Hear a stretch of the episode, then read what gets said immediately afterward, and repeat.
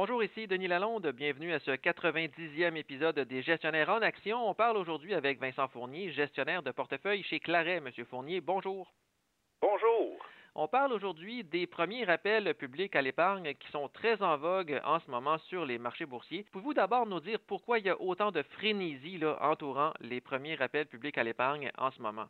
Il y a beaucoup de frénésie parce que ce sont des événements qui sont très publicisés et très médiatisés pour plusieurs raisons. Mais principalement, c'est que ben, il n'est pas rare de voir des nouveaux titres offrir des performances mirabolantes lors de leur première journée. Puis aussi le fait que ce sont souvent des entreprises qui sont en vogue, soit parce qu'ils sont euh, ils amènent un certain changement technologique ou tout simplement parce qu'ils sont très à la mode.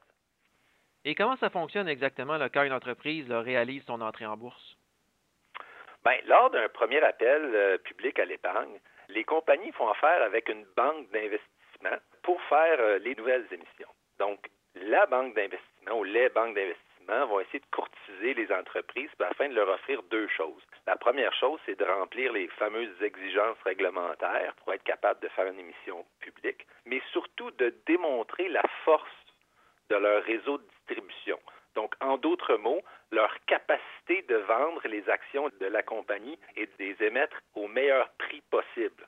Dans la distribution des actions, il faut savoir que ce n'est pas un processus démocratique où tout le monde a la chance d'acquérir les actions au même prix. C'est vraiment un processus qui est donnant-donnant entre le courtier et les clients. C'est-à-dire que plus les clients sont des bons clients des courtiers, plus on aura la première chance de droit de refus sur les premiers appels euh, publics à l'épargne. Dans notre jargon, on dit qu'une émission est haute lorsqu'elle est sur-souscrite. Donc, il y a beaucoup plus de clients qui veulent acheter d'actions qu'il y a d'actions qui vont être vendues à la première, au premier appel. Donc, dans ce cas-là, la grosse majorité des actions vont être distribuées aux investisseurs institutionnels ou aux gros clients de l'institution puis il va y avoir une plus petite partie des actions qui va être envoyée aux clients individuels et aussi aux clients qui font affaire euh, dans les courtiers escompteurs. Ce qu'on peut dire, c'est que pour les petits investisseurs, autrement dit, il va rester des miettes à la fin.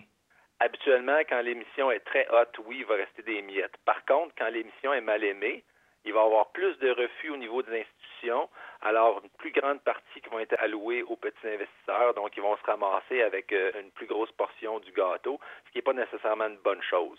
Et là, vous avez des chiffres pour nous. Entre 1990 et 2020 les rendements moyens des actions à leur première journée de négociation, c'est 20% mais par la suite, le rendement de la première année de ces actions-là est de beaucoup inférieur à 20% Qu'est-ce que vous avez pour nous à ce sujet-là? Oui, ben, ce que ça démontre, c'est qu'il est très important de pouvoir mettre la main sur les actions avant les transactions secondaires parce que effectivement, le plus gros, la grosse, grosse, grosse portion de la performance se fait entre les premières secondes de transaction, ce qui fait que le rendement, par exemple, des 12 premiers mois d'avoir investi dans les IPO là, en 1990 et 2020 et que de 7,8 Si on compare ça, euh, disons, au S&P 500, qui est au-dessus de 10 c'est une contre-performance.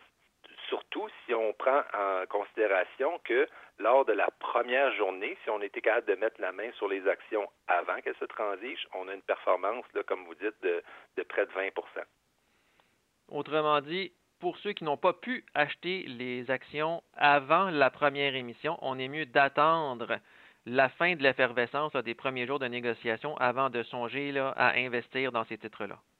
Oui, je dirais pas les premiers jours, mais les premières semaines, premiers mois.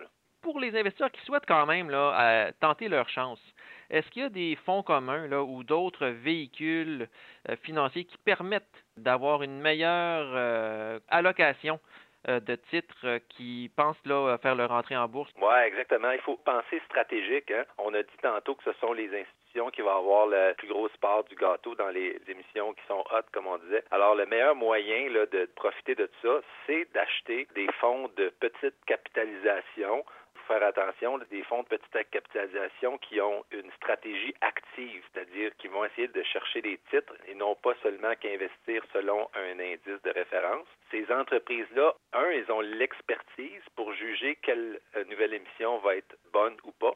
Et puis, ils ont aussi un accès privilégié d'avoir une allocation qui est intéressante lors d'un appel à l'épargne qui démontrera une hausse de prix à ces premières journées.